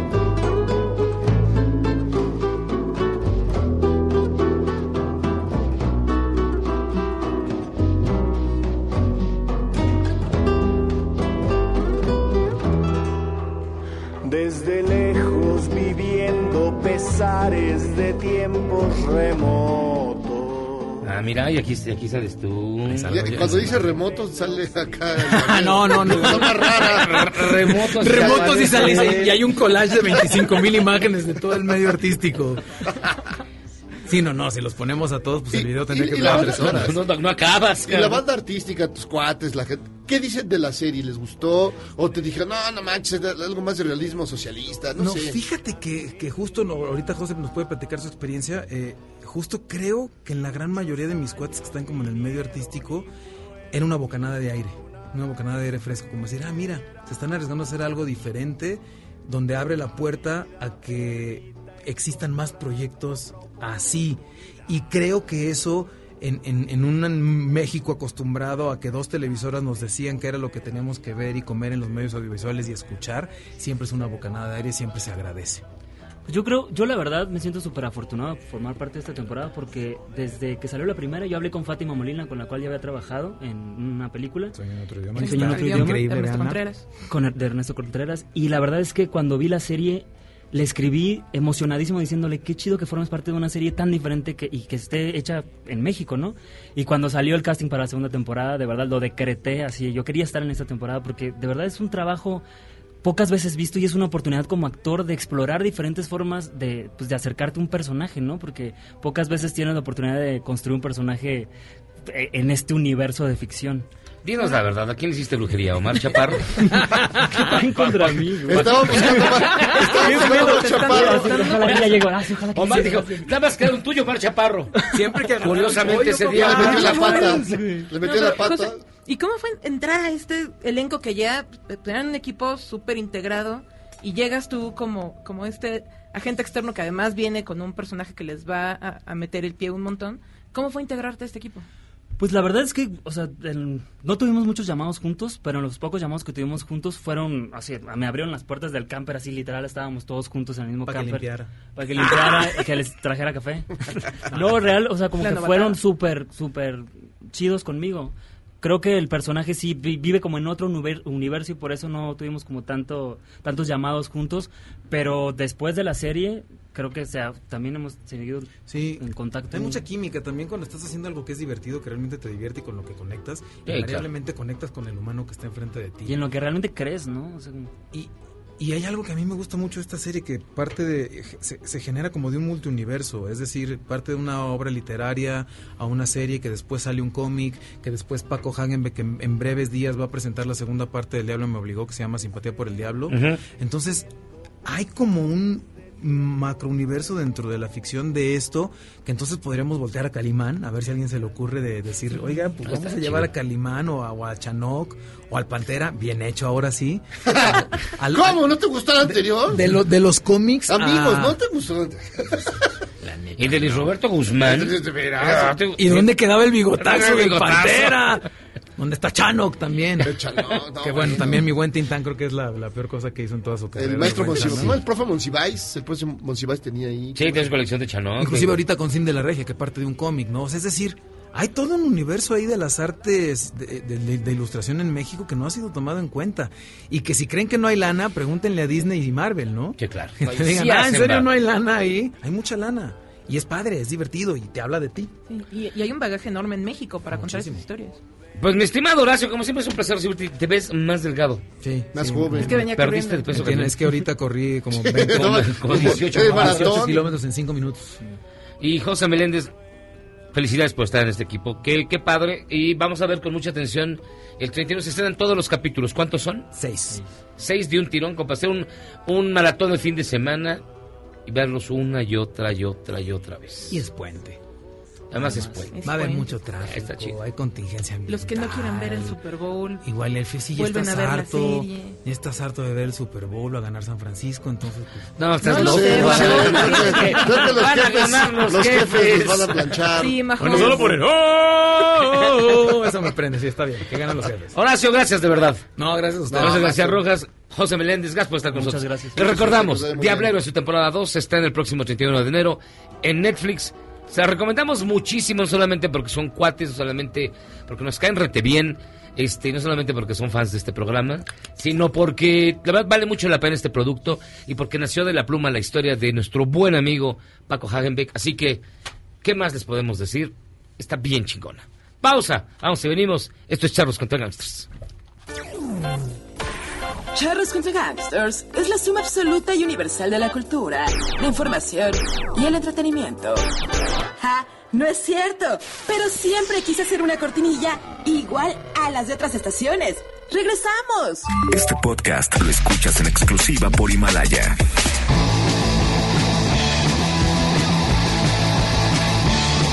El 29 de enero de 1952 nació Tommy Ramone, primer baterista y fundador de la banda neoyorquina The Ramones y autor de la canción emblemática del grupo, Blitzkrieg Bob. Hey, oh, let's go. Hey, oh, let's go. Hey, oh, let's go. Considerada la primera del género punk rock, Tommy dejó la banda en 1978, aunque después se convertiría en su productor.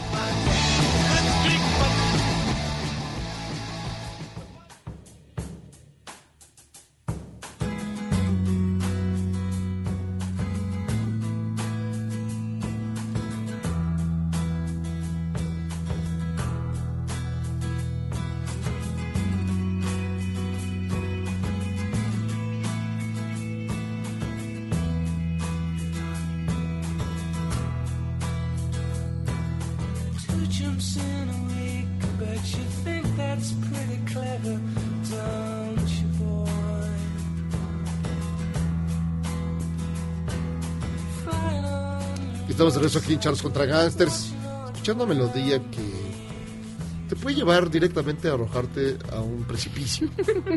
¿Por qué, ¿Por qué la Esta gran rola es es muy buena, pero llega un momento que te... Ya, del, ¿no? del Defense. Sí, es un, es gran disco. un gran Es, disco. para mí es, es el mejor de, de, De los- Radiohead. No Este y el OK bueno. Computer. Ya los demás ya no los entendí. No, ya no puro ruido. Ya, ya, ya ruido, Ya ya no no saben qué, me, qué estaban cantando. Porque qué ya están pasó. viejitos, por eso, eso es lo que les pasa. Tom York está viejito, no. Nadie está eh? viejito. Exactamente, nadie. ¿saben Eso, qué? le- a eso es a lo que se le llama un segue, ¿verdad? No, no, no, velas cómo están todos viejitos. Porque, porque la edad, la edad vale madres. Ah, ¿en y para serio? platicar de eso nos acompaña Gloria Calzada. ¿Cómo estás, Gloria? Muy bien, feliz de venir aquí a visitarlos esta Bienvenida. noche. Qué alegría me da. Y sí, No, la- a, a mí me sorprende. Nunca te había escuchado, bueno, no, decir una, una mala palabra. Es una mala palabra. No, ¿eh? digamos un término pues, para ti. eh, si Así no me enseñaron cuando, cuando, bueno, pues que aparte, acuérdate que antes no lo permitía este la Secretaría de, de go- ¿cómo se llama? De De Gobernación. gobernación, disculpe, un dolor de cabeza que no puedo ni pensar. Pero la Secretaría de Gobernación te multaba, y no podías decir toda la bola de sandeces que decimos hoy en día. todavía. Y me incluyo, ¿eh? No, yo me acuerdo, por ejemplo, que cuando salió el primer Big Brother, que repeten mucho la palabra güey, que todos estaban súper escandalizados así de, oh, ya están diciendo güey muchísimas veces. La pérdida de los valores. Sí, la pérdida de la los juventud. valores. Que era así. En descomposición, ¿no? y ahora la, la edad vale madres. Este libro, editado por Planeta. ¿Por dónde va, mi querida Gloria? va por una conversación en buen plan. No parte ni de la queja, ni del reclamo, ni de la victimización, ni nada de esas cosas al revés. Desde un lugar súper proactivo, amoroso, donde uno, con las elecciones que hace, con la experiencia adquirida, con ganas, con visión, puede diseñar una vida increíble a la edad que sea y que además me, me encantaría hablar de, de hablo también de, de no dividirnos en segmentos, en grupos, en cajones, dependiendo del año en que nacimos, porque eso no determina quiénes somos, para qué somos buenos, y etcétera, ¿no? O sea, esta división que ahorita hay de que ustedes son baby boomers, y ahora son millennials, y ahora son centennials, y ustedes no sé qué son. Usted es un viejo borracho. Usted es un viejo borracho. Y más allá de que tengas una etiqueta este, eh, adjudicada por el año en que naciste, en- empiezan las divisiones y los peluceos, ¿no? De, pues tú no qué, o sea, tú qué, tú ya estás viejo, tú ya no puedes participar en esto. ¿Quién dijo y por qué dijo? ¿No? Cuando, cuando la experiencia acumulada puede ser de, de gran valía para, eh, este, ¿no? Proponer cosas, crear juntos, aportar, etcétera, ¿no? Pienso. Pero mira, por ejemplo, ellos sí están viejitos, ya, mira. Ya, pues ya. Yo sí, ya, yo cateadones, cateadones, Ya, cateadones. yo ya, ya peino canas. No, yo más. No, él. No, yo se las peino a alguien, digo. Ah, peino ganas a, peino a Peino canas a domicilio. domicilio. Pero no, fíjate que estaba yo platicando con, con- con alguien hace muy recientemente sobre cómo te hacen sentir que a los 40 años ya estás viejo, lo cual es mentira. Desde luego, entonces partamos de la base de que nadie te puede hacer sentir algo Claro. si tú no le entras con tu voluntad y tú y tú no te crees eso que alguien dijo. Y ese es el, el primero de los pasos que yo quiero proponerle a todo el mundo. No nos compremos los discursos externos ajenos este pre- preconcebidos etcétera cuando tenemos nuestra propia perspectiva de la vida cada uno de nosotros. Cuál es la tuya Claro. Bueno, la mía es bastante chida. era una, era una pregunta Ah, retórica retórica. Ah, perdón. bueno, mira, mira, la mía, la mía, así como la tengo muy definida. No nos cuentes. Pe- Pero, eh, en el libro hablas de muchos temas. Sí. Me parece muy bien cuando la- las rodillas no mienten. Es lo más. Es lo más cercano a una verdad bíblica que he leído últimamente. Gracias. O sea, la- cuando las rodillas no es que ya algo te están avisando. Exactamente. Pero de entrada puedes estar crudo, ¿eh? Sí, pues, es- también es eso, pero regularmente es porque ya no Ya. es lo mismo que lo mismo. Pero también hablas de cómo eh, invertir a plazo fijo, o sea, lo cual es muy raro, pero está muy bien, hasta la masturbación. Es decir, Ah, vas ¿Perdón? Sí. O sea, la- mira, atención, mientras ves dónde vas a invertir tu lana, te puedes masturbar. ¡Wow! Está Y padre. y sí, una y una. Fíjate. Revisar, ah, voy a meter acetes y luego masturbo. Y así. Exacta, somos multitemáticos. ¿Cómo, cómo, ma- cómo me afore? Ah, un, jalón, un jaloncillo. Ya. Yo, yo los quiero, y así que to- todos, todo se vale en vergüenza. esta conversación. Pero digo, ¿cómo tantos puntos eh, pudiste haberte concentrado en ciertos elementos, pero te fuiste a muchas cosas. Porque yo creo que todo llega a un mismo punto de convergencia, ¿no? Que, que es este el, el estado mental de, de conciencia, de voluntad, de ganas de, de, cada uno de nosotros. Y eh, entonces, sin hablarle específicamente a una determinada edad, sintiéndome yo una mujer en, en plenitud a mis 58 años, feliz, eh, más equilibrada que en cualquier otro momento, digo, pues yo quisiera compartir este mensaje que me parece muy, eh, muy, muy hermoso y esperanzador. O sea, no sintamos nadie que porque cumplimos no sé qué número de años eh, estamos fuera de la jugada si nosotros mismos no nos autoeliminamos. ¿No? Pero más tienes ahí la onda de es como tener un plan. Yo no sé, la verdad. No, tú no, tú no, yo no. A esa edad ya todo se me olvida. Claro que hay que tener un proyecto de Eh, eh, vida, desde creo luego. que es lo que se plantea también. te- Voy a tener un plan. O sea, Claro. vas a- vamos a llegar a cierta edad, lo que sea. Sí, y tener un tienes plan. Sí, tienes que llegar con, con A un plan, algo, ¿no? Sí, Algo que ofrecer. No puedes llegar como de noche, Sí, no, sin no. nada en las manos. Como Mira, a por, lo menos un, un departamentito Un de interés algo. algo. 100%, que- totalmente, porque, porque todos vamos a llegar ahí, es parte de nuestro ciclo. Entonces, ¿por qué estamos eh, re- rehuyendo esta conversación y por qué la estamos convirtiendo en algo negativo cuando es tan natural como la muerte misma? Mira, por ejemplo, Marcela, que es, que es la pequeña de aquí de esta cabina, ¿cuándo tiene que empezar a preocuparse por un plan? Ayer. Mira. Sí, hace como... Y no, pero sustituiría la palabra preocuparse. Mejor es como, como, ¿qué quiero hacer? ¿A- ¿Qué me interesa? ¿Qué me late? ¿Qué me hace feliz? ¿Qué pienso hoy?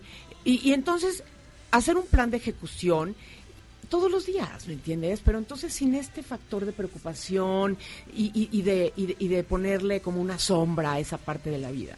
Tener como el Sí, o sea, realismo porque, eh, vamos, hasta idiomáticamente parecería ser que conforme pasan los años, vas pensando en que se te va, te va quedando menos tiempo para hacer cosas. Lo cual es cierto. Y, y, este y, eso te da miedo, te empieza a tirar una sombra y dices, mejor corro de eso, que se me olvide, cuando llegue me preocupo. Entonces es hasta, hasta malo, precisamente ponerle tanto precio a la edad o decir, ay, cuando sea viejo me preocupo. Pues no, No, carnal. pues ya, ya, ya, Mejor- ya es hora. Ya Mejor preocúpate, y, preocúpate ahorita, ocúpate ahorita y no te preocupes nunca. Exactamente. Y luego te acompañas, no, no, así que no estás sola, y te acompañas de Lidia Cacho, de Caliberia, de, de Yuria Sierra, ¿no? de Alejandra Llamas. O sea, te, te traes también a tu banda, a tu, a tu flota, ¿no? Para reforzar las ideas y este, este, esta sensación de que pues, este, a los cincuenta y tantos, lo que sea, todas se sienten muy bien, ¿no? Sí. Con sus cuerpos, con sus vidas, con sus elecciones. Sí, señor. Y entonces decidí que quería saber la opinión de estas mujeres a quienes admiro, aprecio, reconozco. Eh, Les, les pedí que escribieran un texto, cada quien lo que quisiera, de lo que quisiera, del largo que quisiera, en fin. Entonces ahí están plasmados, me siento muy agradecida que todo el mundo dijo que sí, sin preguntar siquiera, o sea, cuál era como el ángulo, que, por dónde me iba yo, en fin, no les dije, estoy haciendo algo acerca de la edad, porque, porque creo que, que debemos eh, disolver es- esta, esta conversación que nos divide. Me parece como de lo más importante. Hoy me decía alguien, está un poco quijotesca tu propuesta. Es, bueno, puede ser que e- ese ángulo de lo que estoy hablando sí, pero el resto de las cosas son muy prácticas y, y ahí hay, sí, este, pues no sé, consejos, tips, eh, pistas, como lo quieran ver, de alguien que ha caminado este mucho y que ha recopilado y recogido a lo largo de este camino, eh, pues eh, cosas que me han funcionado, las quiero compartir para quien las quiera recibir. Es que lo que pasa contigo, Gloria, es que desde que te veíamos, por ejemplo, yo que te veía en video éxitos y hasta ahorita, o sea, se ha recorrido No como llores. un... Es que es una cosa muy impresionante. ¿Qué va a decir? ¿Qué va a decir? ¿Qué va a decir esta invitada? Sí, aliviánate, Quiero llorar. Es decir... Viejito y chillón, güey, ¿a dónde vas a llegar? Chillón. O sea, sí ha recorrido como todos los ángulos, de repente conductora, de repente y ahora escritora, así, ¿no?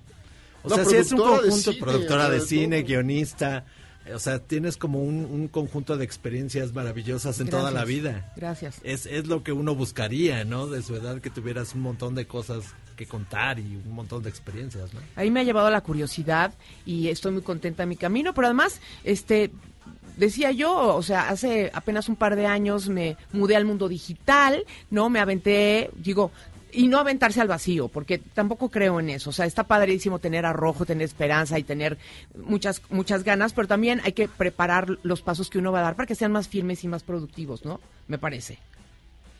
Pues, Gloria Calzada, muchísimas gracias por, por estar con nosotros. La Edad Vale Madres, celebra tus años con orgullo, editado por Planeta en el sello Diana. ¿Vas a tener presentación pronto? Mañana, es mañana a las, a las siete y media de la noche. Ah, qué chido. Espero llegar porque me duele horrible la cabeza. Oye, ¿no, ¿y no piensas hacer un- un- tus memorias junto con todo esto que viviste con, por ejemplo, personajes como Raúl Velasco y demás?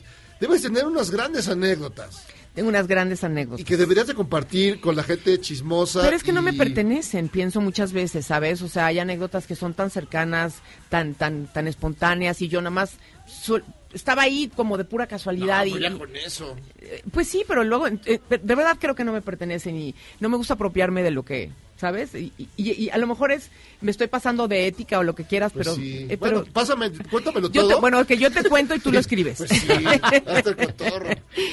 La Edad Vale mañana a las siete y media, ¿en dónde va a ser la Va a presentación? estar en Casa Lam, mira. este, y va a haber vinito y el canapé y la cuestión. Chido. Quiero pedirle a la gente antes de irme que me escriban. Yo contesto todo lo que me escriben, eventualmente. Entonces, este, mi, mi, mi Instagram personal es arroba la gloria TV y, y el de mi canal de YouTube, que se llama Puro Glow, donde también hablo de temas diversos, es pues, el mismo, ¿no? Arroba Puro Glow. Me encantaría que estén en contacto conmigo y si se topan con este libro, lo leen y encuentran algo en él, les guste o no, escríbanme para tener una conversación. Gloria Calzada, La Edad Vale Madres. Yeah. Un gran libro. Gracias Vas, por estar con nosotros. Encantada que me inviten. Sí, lo de la masturbación está padre, mira, Es- es- ¿Trae- y trae un manual? Y trae fotos. Ya puedo dejar de llorar. Oye, hay videos, trae videos libro. ¿eh? Creo que lo hago mal. Vamos a hacer una pausa y regresamos. Este es Charros contra Gangsters.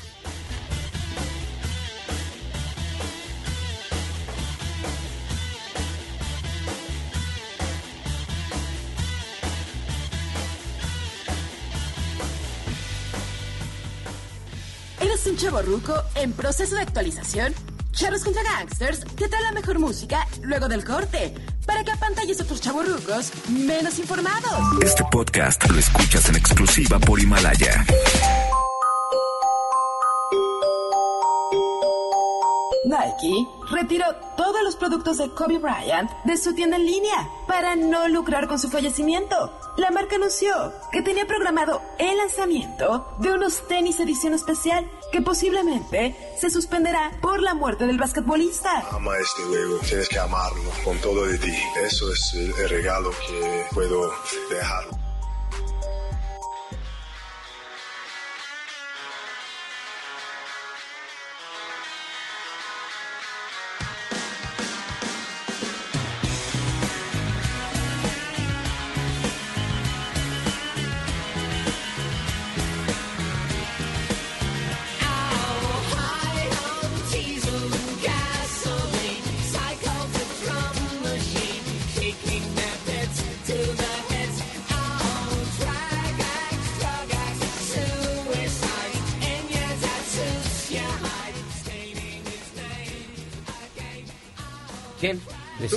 Yo! No, pues Estamos de vuelta, Charlos contra Gangsters, escuchando a Sued. La canción se llama The Beautiful Ones, una canción que me compusieron a mí. Bastante interesante. ¿Es cierto eso? Sí, The Beautiful Ones es una gran rola de Sued. ¿No? No creo que te la hayan compuesto a ti. Pero- querido Miyagi. Pero ¿Y, quién, y está con nosotros, Guillermo Guerrero? Ahora vamos a hablar de arquitectura. Ya ves que, que este programa lleva todos los temas y ahora vamos a hablar del A ver, festival. espérate, a ver, pasamos de un diablero Ajá. a Primero una- cómics. Primero cómics, hab- hablando de Vite Vendetta. Luego pasamos a un diablero. Luego de un diablero fuimos con una, una mujer de una trayectoria amplísima en medios de comunicación y que está presentando un nuevo libro. Gloria Calzada. Gloria tenemos Calzada.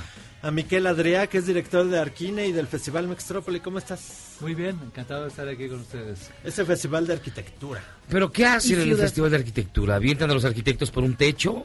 Eh, ¿En qué consiste? ¿Cómo lo celebran? Es que, porque vamos, un festival de tamales, pues ves tamales. Un- uno de mole, pues hay mole. Pero uno de arquitectura... Hay Hay edificios, hay, Hay arquitectos. casas. Hay puro maestro de obra. Hay No, maquetas. ¿Qué hay en un festival de arquitectura? Mira, el Festival de Arquitectura y Ciudad es, es una, un modo de celebrar la ciudad a través de la arquitectura. Y para eso, pues tenemos más de 100 actividades con conferencias, con rutas por la ciudad para reconocer ese, ese lugar que sufrimos nuevamente, tratar de verlo con otra mirada, levantar la mirada, reconocer algunos de los edificios a través de las rutas, diálogos con, con los que hacemos la ciudad, que no solo somos arquitectos, tampoco solo los políticos, eh, sino que es una tarea que tenemos todos los ciudadanos y para eso son también esos diálogos para pensar cómo queremos imaginar la ciudad eh, del futuro. Y, también pues con exposiciones de arquitectura eh, y la ocupación y eso me parece quizá lo, lo, más original de, del festival la ocupación del espacio público con más de en este momento 18 pabellones en el espacio público en este caso en, en la Alameda una manera de celebrar de, de ver lo extraordinario que puede ser la ciudad de hoy y sobre todo la que hoy podamos pensar para mañana.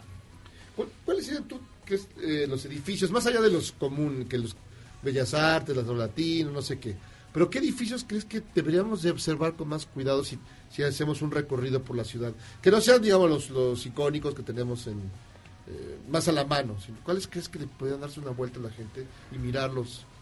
Pues eh, digo, a mí lo que me parece más interesante de la Ciudad de México, más que los edificios, son los vacíos que hay entre edificios, los grandes espacios desde el Zócalo o, Ciudad Universitaria, que también es como eh, un, una gran expresión de, de, de, un vacío. Pero yéndonos a edificios recientes, yo creo que, por ejemplo, la Torre Reforma eh, es un edificio extraordinario y ha sido reconocido como el mejor rascacielos del mundo hace un año o un año y medio. ¿De verdad? ¿La sí. Torre Reforma? ¿Cuál es? ¿La Reforma Latino? ¿Dónde estaba el cine latino? No, no, no. Torre no? Reforma es ese que, de, que son dos paredes de concreto y que el pico acaba así como... Es el de Vancouver. Donde, donde no, proyectaron, La, la, donde proyectaron la batiseñal. Ah, ya. Sí. Ajá. Ah. O sea, el, el que ahora es, sí. tiene arriba un letrero de Banorte, ¿no? No. No, güey. Ah, estamos todos mensos. Entonces... Estamos. ah, creo que ya sé cuál es. Ya, ya sé. Está bien bonito. Sí, está muy bonito. Pero ahora el festival está dedicado a la crisis climática, que es una cosa que suena como muy raro aquí en la Ciudad de México, porque no sé si, si la arquitectura de la ciudad y si el urbanismo de la ciudad esté dado como para resolver una cosa climática. O sea, siempre, a mí me parece que la Ciudad de México crece caóticamente. Bueno, la Ciudad de México en realidad hace mucho que dejó de crecer eh, y, y, en realidad ni es tan caótica. Es una ciudad, digamos, bastante estructurada. Pero aparte de eso, eh, el tema de la crisis climática es algo que nos afecta a todo el mundo y que desde las ciudades, que es donde vivimos ya más de la mitad de los que estamos en este planeta, eh, tenemos mucho que decir y mucho que, que, discutir sobre ese tema. ¿Cómo vamos a lidiar con, pues, con, con, con el agua? ¿Cómo vamos a lidiar con la, con, con la contaminación, con los recursos eh, pues eventualmente escasos. Y desde la ciudad y sobre todo también desde la arquitectura, que es un gran contaminante, eh, podemos eh, analizar y ver alternativas que no dañen de la manera que ha venido dañando el siglo XX nuestro planeta y nuestras ciudades. ¿Es posible algo así? Digamos, como dices, la arquitectura es lo más contaminante, esos grandes edificios, grandes pues esa gran necesidad de recursos, ¿no? Uno piensa en esas grandes torres, la casa de al lado que quedó ahí, este, se queda sin agua, no sé. Ya hay manera de pensarlo de otra manera, porque es un negocio y es una, es decir, genera empleos, no sé, hay muchas aristas. Hay muchas aristas y de eso es de lo que hablamos en el festival. En diálogos en el que hablamos pues de, de, del ahorro energético o hablamos de cómo desde una actitud que tenga en cuenta eh, este el clima, el medio ambiente, eh, podemos este, hacer una mejor eh, arquitectura, cómo podemos lidiar con el espacio público. Y hay muchos diagnósticos que ya están hechos, en muchas ciudades ya, ya de algún modo van eh, por delante y sabemos qué es en principio lo que hay que hacer y, y muchas veces esos diálogos ya no tanto es qué hacer, sino ya cómo hacerlo. Es decir, eh, mejorar el transporte público y tener mejores vialidades que, que, privilegien al ciudadano de a pie o el que pueda ir en bicicleta o, o, o, que tengas distintas opciones para moverte por la ciudad, que el tema de la movilidad es fundamental en una, en una metrópolis como esta, están como bastante diagnosticados. Tenemos que ver ya cómo ya, ya lo hacemos. Trabajar, ya hacerlo. Claro. claro. Chale. Claro, porque también la arquitectura no es solamente la construcción de estos edificios, ¿no? sino la gestión de espacios, la relación de la gente que va a ocuparlos o habitarlos con los mismos espacios que están generando. Así es, y, y para eso pues también tenemos conferencias de, de gente absolutamente eh, fundamental en la transformación de nuestras ciudades y que no solo son arquitectos, aparte de algunos que traemos pues desde China, que esperemos que el coronavirus no lo pare por el camino. Esperemos que estén de menos. Viene de la provincia de Hawái. Sí, no. No, ¿de dónde? O de Samsung, o de Ah, esa, esa. Wuhan, Wuhan. Pero aparte de, por ejemplo, este chino, que es un premio Pritzker, eh, pero también tenemos eh, gente como la exalcaldesa de Madrid, eh, que pues eh, durante eh, su gobierno pues se planteó y llevó parcialmente a cabo, ahora pues ya la derecha lo está echando para atrás, eh, pues la peatonalización de- del centro de, de- de una ciudad también grande como esta. Es decir, hay ensayos que desde la experiencia, como en este caso, de, de- una política como, eh, como Manuela Carmena, eh, pues nos sirven eh, de ejemplo. Y también eh, pues de arquitectos mexicanos, pero no solo arquitectos, sino también pues gente que está pensando cómo desde la ecología o la biología, como el caso de Luis Zambrano, nos pueden ayudar a entender qué podemos hacer, porque pues depende de cada uno de nosotros que participemos en estos procesos de, de transformación para empezar a cuidar mejor nuestro planeta y por ende nuestras ciudades. Y por ejemplo, en este festival ya están las conferencias se reúnen todos ustedes, que se les abren un montón al tema, al urbanismo y todo eso. ¿Se acercan las autoridades? Es decir, si, si sacan de ahí alguna solución o hay algún interés de las autoridades por mejorar el entorno urbano? Sí, sí, sí, sin duda. De, entrada los invitamos a todos, a, tanto a las autoridades de movilidad como de turismo, como de obras, etcétera. Ya eh, de entrada por parte de Cultura va a estar con nosotros la, Secretaria de Cultura Federal y, y, pues también hemos invitado a la jefa de gobierno de la Ciudad de México para que nos acompañe.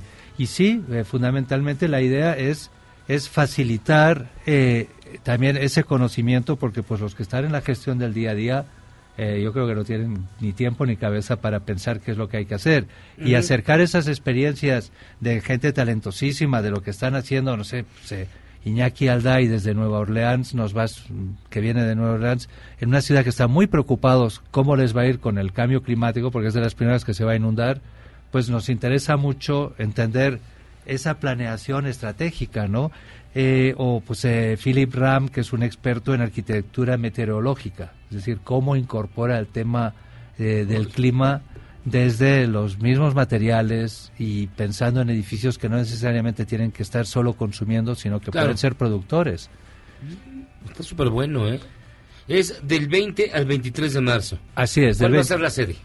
La sede es el centro de la Ciudad de México. Muy si bien. bien. las rutas van a ser por todos lados, las conferencias van a ser el Teatro Metropolitan, eh, vamos a ocupar todo el, la Alameda y vamos a tener exposiciones en el Franz Mayer, en San Ildefonso, en el Museo de la Ciudad y otras eh, sedes, pues para para gozar, para celebrar la arquitectura e imaginar eh, un mejor lugar para vivir.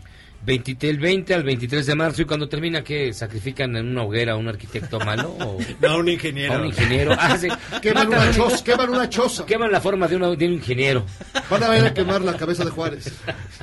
Te- termina termina con una muy buena fiesta en el que nos acompañan pues muchos eh, de los arquitectos sí. y también estudiantes que y los vienen arquitectos son re Sí, ¿en buenos no y los estudiantes que vienen de provincia no sabes Basta, Mi querida Adriana, muchísimas gracias por estar con nosotros. un gusto estar con ustedes Nosotros vamos a una pausa y vamos a regresar con la canción que ganó la que ustedes votaron y también Marce Vargas nos va a platicar. ¿De qué nos vas a platicar, Marce? De Mujercitas y Bombshell. Pausa, vamos y venimos. Esto es Charlos contra Gangsters.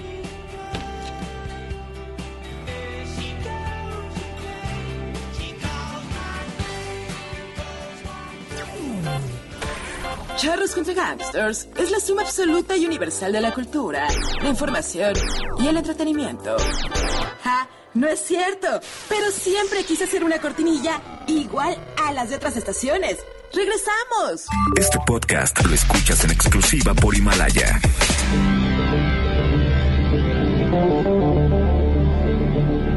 Presidente de Estados Unidos, Donald Trump, aseguró ayer que México está pagando por el muro y que le conviene hacerlo. Al respecto, el padre Sola Linde se lamentó de que nuestro país esté atrapado en la pinza de las humillaciones de Trump.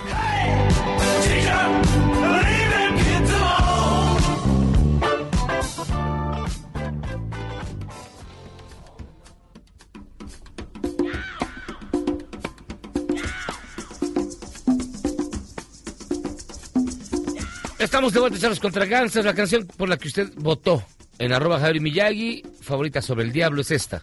The Rolling Stones, Sympathy for the Devil, del año 1968, del álbum Biggest Banquet, basada en la novela El Maestro y Margarita, de Mikhail Bulgakov. Así que disfrútenla, gócela, un clásico de todos los tiempos.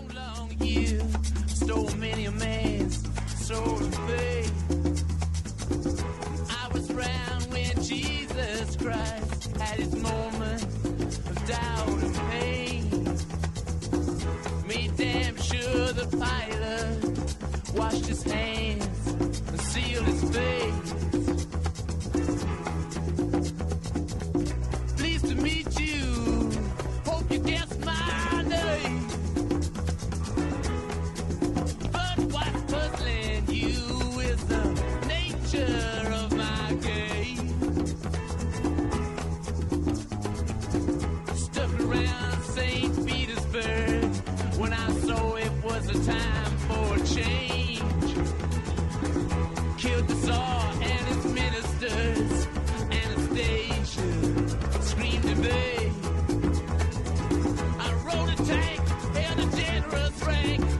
When the blitzkrieg raged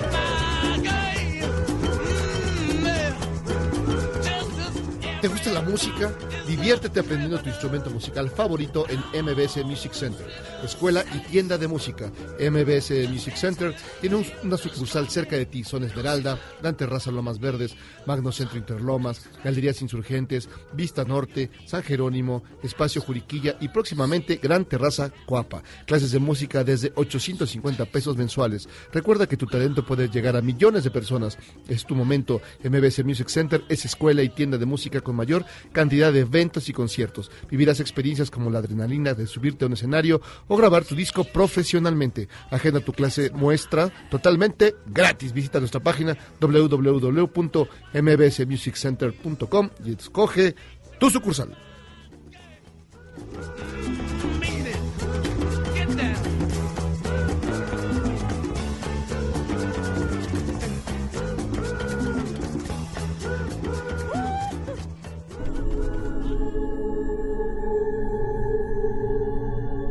El 29 de enero de 1845 fue publicado por primera vez el poema El Cuervo de Edgar Allan Poe en el periódico Evening Mirror de Nueva York. En otro ensayo, Edgar Allan Poe explicó cómo cuidó y estudió meticulosamente todos los aspectos de este poema, la musicalidad, las imágenes, las referencias cultas, La melancolía del cuervo fue trabajada de manera consciente por Edgar Allan Poe. Para ello, él mismo se preguntaba cuál era el tema más melancólico y poético y concluyó que era la muerte de una bella mujer. Leonor, la amada cuya muerte mantiene sumido al protagonista del poema en libros de vieja ciencia, es la fuente de la melancolía. Y el cuervo es un mensajero divino o demoníaco de la soledad y de la tristeza. Y para que no se pongan tan serios, hay un excelente ejemplo, una excelente interpretación de este poema en Los Simpson. Yo soy Héctor Zagal, mi Twitter arroba hzagal, zagal con Z, recuerden, sapere aude, atrévete a saber.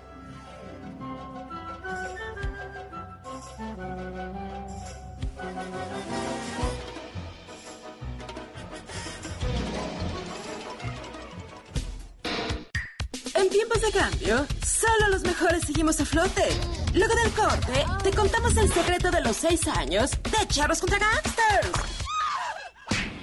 ¡Regresamos! Este podcast lo escuchas en exclusiva por Himalaya.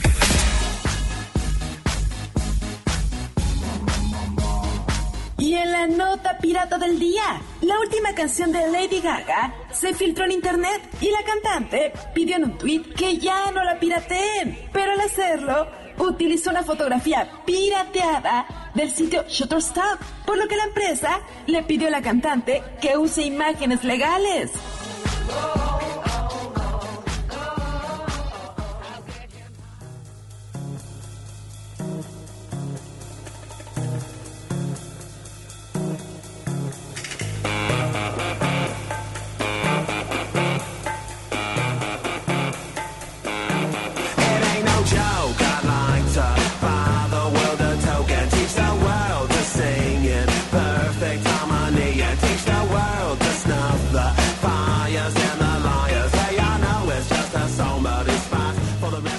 Estábamos de regreso aquí en Charros contra Gangsters con esa bonita melodía que, que todos estamos bailando, cabeceando de No lo hay lindo. manera de no hay hacerlo. manera de no hacerlo.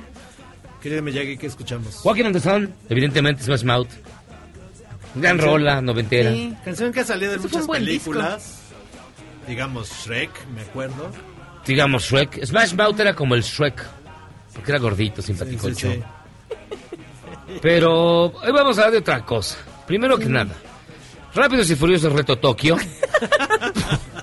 ya, ya, es que, Para la a ver, escu- hubieran escuchado ustedes a. Michael y a, y a Marcela hablar de, hablar bien de la saga. Hablar de los valores cinematográficos, fílmicos, culturales y sociales Y se de saben la... los diálogos. Y se saben los Por diálogos. supuesto. O sea, lo, lo- lo Ahora que tienen sí. que saber los radioescuchas es que aquí en el corte entra Michael aquí. Claro que, que así habla.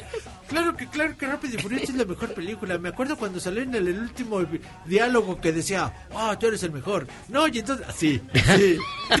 Empezó a decir todos los diálogos de, de, de Rápido y Furioso. Está muy cañón el Michael. Está el neorrealismo italiano. y este- Por supuesto. No, paso demasiado tiempo de mi vida defendiendo esta saga y ni siquiera sé por qué. Ok, pero a ver, no, hablemos de Mujercitas, que sale Sí, salió- ¿cómo se llama? Cherche, no, así no se pronuncia, por supuesto, pero, ¿Cómo se dice? pero es medio impronunciable para alguien que no sea como Sueco. escocés, irlandés, Eh, sí. galés o, o de por allá. Pero hay, es que hay, hay algo muy interesante con dos de las películas, que una que llegó al cine la semana pasada, que es Mujercitas, y otra que llega este fin de semana al cine, que las dos están entre las nominadas al Oscar. Este fin de semana se estrena El Escándalo, así le pusieron en español, porque pues qué creativos, pero en inglés es Bombshell, y es, digamos, la primera película de Hollywood que ataca directamente el Me Too. O sea, toda esta situación en la que las mujeres de la industria del cine y la televisión estadounidenses empiezan a denunciar los casos de acoso y de abuso sexual dentro de esta industria. Es muy interesante porque el caso al que se refiere la película sucede antes de que salgan las acusaciones que De da- Harvey Weinstein. de Harvey Weinstein que realmente le dan el nombre de Me Too a este movimiento. Pero en esta película vemos el caso de las acusaciones contra Roger Ailes, que fue el, el CEO por muchos años de Fox News, y cómo distintas mujeres que formaban parte de esta cadena, o sea, entre reporteras, Megan Kelly, que, que es este el personaje de Charlize Theron, que salían al aire, que tenían, eran como, bueno, son todavía, por supuesto, figuras importantes de la televisión noticiosa estadounidense. Megan Kelly todavía sale. Megan Kelly todavía sale, ya no está en Fox, pero se pasó a otra cadena. O sea, son mujeres que tienen mucho poder en los medios de comunicación estadounidenses y lanzaron este primer caso que fue mediático, pero digamos a un nivel menos intenso que el de Harvey Weinstein, sobre cómo el CEO de, de Fox News, pues básicamente abusaba de su poder para abusar sexualmente y acosar sexualmente a las mujeres de su empresa. Pero antes de que sigas, llegó un mensaje de Alberto Trejo que dice eh, que es su programa favorito con mi colaboradora estrella guapa, inteligente, divertida. Saludos. Este, Ay. Marcela Vargas. Gracias, Solamente lo dije para que te pusieran nerviosa. Ahora sí continúa. Qué divertido eres. Qué agradable sujeto. Sigue. Pero bueno, esta película trata ese, ese caso en particular de Roger Ailes, que además falleció poco después de las denuncias. El- ¿De qué murió? No estoy muy segura, pero ya fue como de viejo. O sea, ya fue de algo... ¿Alguien- La gente se muere de vieja. Se muere de un paro cardíaco. O sea, ya de, de causas relacionadas con su edad, digamos. El señor era muy mayor y ya tenía varias enfermedades. No, la verdad, no, no me acuerdo de qué se murió, Ya pero estaba, ya pensé que se- estaba robando de la oxígeno. impresión. Le, le dio, le dio diabetes de la mala, de, de la impresión de las expresiones. Diabetes. Diabetes. Le dio, Pero- diabetes, le dio empacho. Realmente, esta película ¿Quién se del- muere de empacho? del director Jay Roach es la primera película gringa a gran escala, y superproducción, que toca este tema de del Me Too a un nivel narrativo como popular. Porque sí ha habido menciones en series de televisión, en algunas películas, ha habido documentales relacionados, pero esta ya tuvo como un impacto del mainstream. Sí, ya esto ya llegó a todos los cines, a México llega este fin de semana.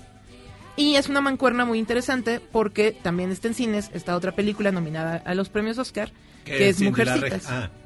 No, a los premios Oscar, esa debe estar seguramente como Galariel o algo así.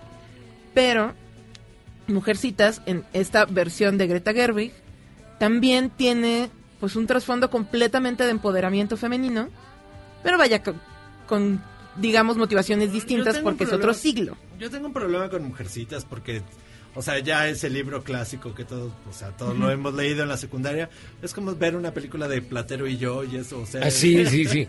Es que No. sí, es es como ver eh, qué qué otra te ponían. No sé si La- quiero ver otra versión de... Pero de Platero y es yo, de corazón de, de un ingenioso. niño. Ay, Corazón Diario de un Niño era un gran De, de Tom- una, más de, una más de Tom Sawyer. Es como ver una... No, es es súper ver interesante. Una más de Ivanhoe. Justo, hay como siete versiones fílmicas de Mujercitas. La más reciente de 1994 con Winona Con Ryder, Winona Ryder. de Gillian Armstrong, producida por Denise Dinovi, que también produce esta versión, bueno, que es productora ejecutiva de esta versión.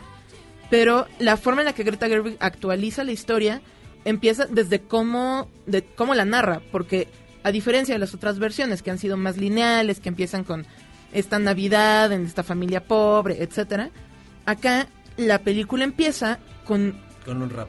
no, es- no es Hamilton, es Mujercitas. No, empieza como más bien la crisis existencial de Joe March, ya en la, en la adultez, ya viviendo en Nueva York, tratando de armarla como escritora, y empieza a recordar su infancia y cómo las decisiones que tomó en su infancia están afectando el, el estado de su vida en ese momento. Y así va armando la historia de las cuatro hermanas desde su presente y cómo las decisiones que tomaron y la gente a la que conocieron en su infancia influyó de manera determinante en su forma de ver la vida y en las decisiones que van tomando tanto económicas como, como de relaciones personales. Entonces Greta Gerwig le da la vuelta a la estructura de la historia y tiene una- además tiene una fotografía preciosa y una... La música es de Alexandre Desplat, que de las películas más recientes que hizo fue La forma del agua, se ganó el Oscar con La forma del agua, y todos los elementos narrativos de la película, estéticos y demás, construyen una nueva versión que de verdad es ingeniosa en cómo aborda justo un clásico que todo el mundo ya leyó y que puede resultar hasta pesado. Ah, bueno. O sea, le da la vuelta. No, no es como. Sí, le da la pensé, vuelta. Pues eso Ah, no es, que es, es que es volver a ver. Mira, de verdad, yo vi la de Mujercitas con Winona Rancher. Y bueno, sí, dice, ay, ya, por ¿Cuántas Dios. versiones tiene? ¿Como cuatro, cinco? Hay como, hay, creo que seis en cine. Había unas como- mujercitas con la tucita, güey, tú dirás. Y hay tres series No, bueno. de televisión y aparte hay un anime que fue el, primer contacto de mucha gente de mi generación Ajá. con Mujercitas fue a través de un anime que pasaba en el- creo que en el 5. Te digo, hay un montón de Es que. Hay muchas versiones. Ya, ya basta, ¿no? No, para nada, porque además la- está contando la historia desde los desde la perspectiva pues de una mujer de este siglo. Y hay un hay una escena en particular que es un discurso de Amy, que es la hermana super odiosa, que en todas las versiones es infumable y en esta versión la convierte en el otro pilar de la historia, o sea, no es nada más como el protagonismo de Joe March, que es Cherche Ronan y Amy es Florence Pugh, que también salió en Midsommar, que fue esta otra gran película como de terror psicológico de hace unos meses, y la convierte en otro pilar feminista dentro de la historia de Mujercitas, y se echa un discurso sobre cómo el matrimonio en realidad es una propuesta económica para las mujeres, porque en esa época que no podían votar, que no podían ser dueñas de propiedades, que si tenían hijos no eran suyos, eran del marido, como todas esas circunstancias sociales y económicas en las que viven, a ella la obligan a tomar decisiones sobre con quién se va a casar a partir de las posibilidades económicas que le permite su género. Entonces, son si es una historia clásica, si es una historia del siglo XIX, pero traída al siglo XXI de una forma súper ingeniosa y que realmente vale mucho la pena. Pues yo me voy a esperar a la versión.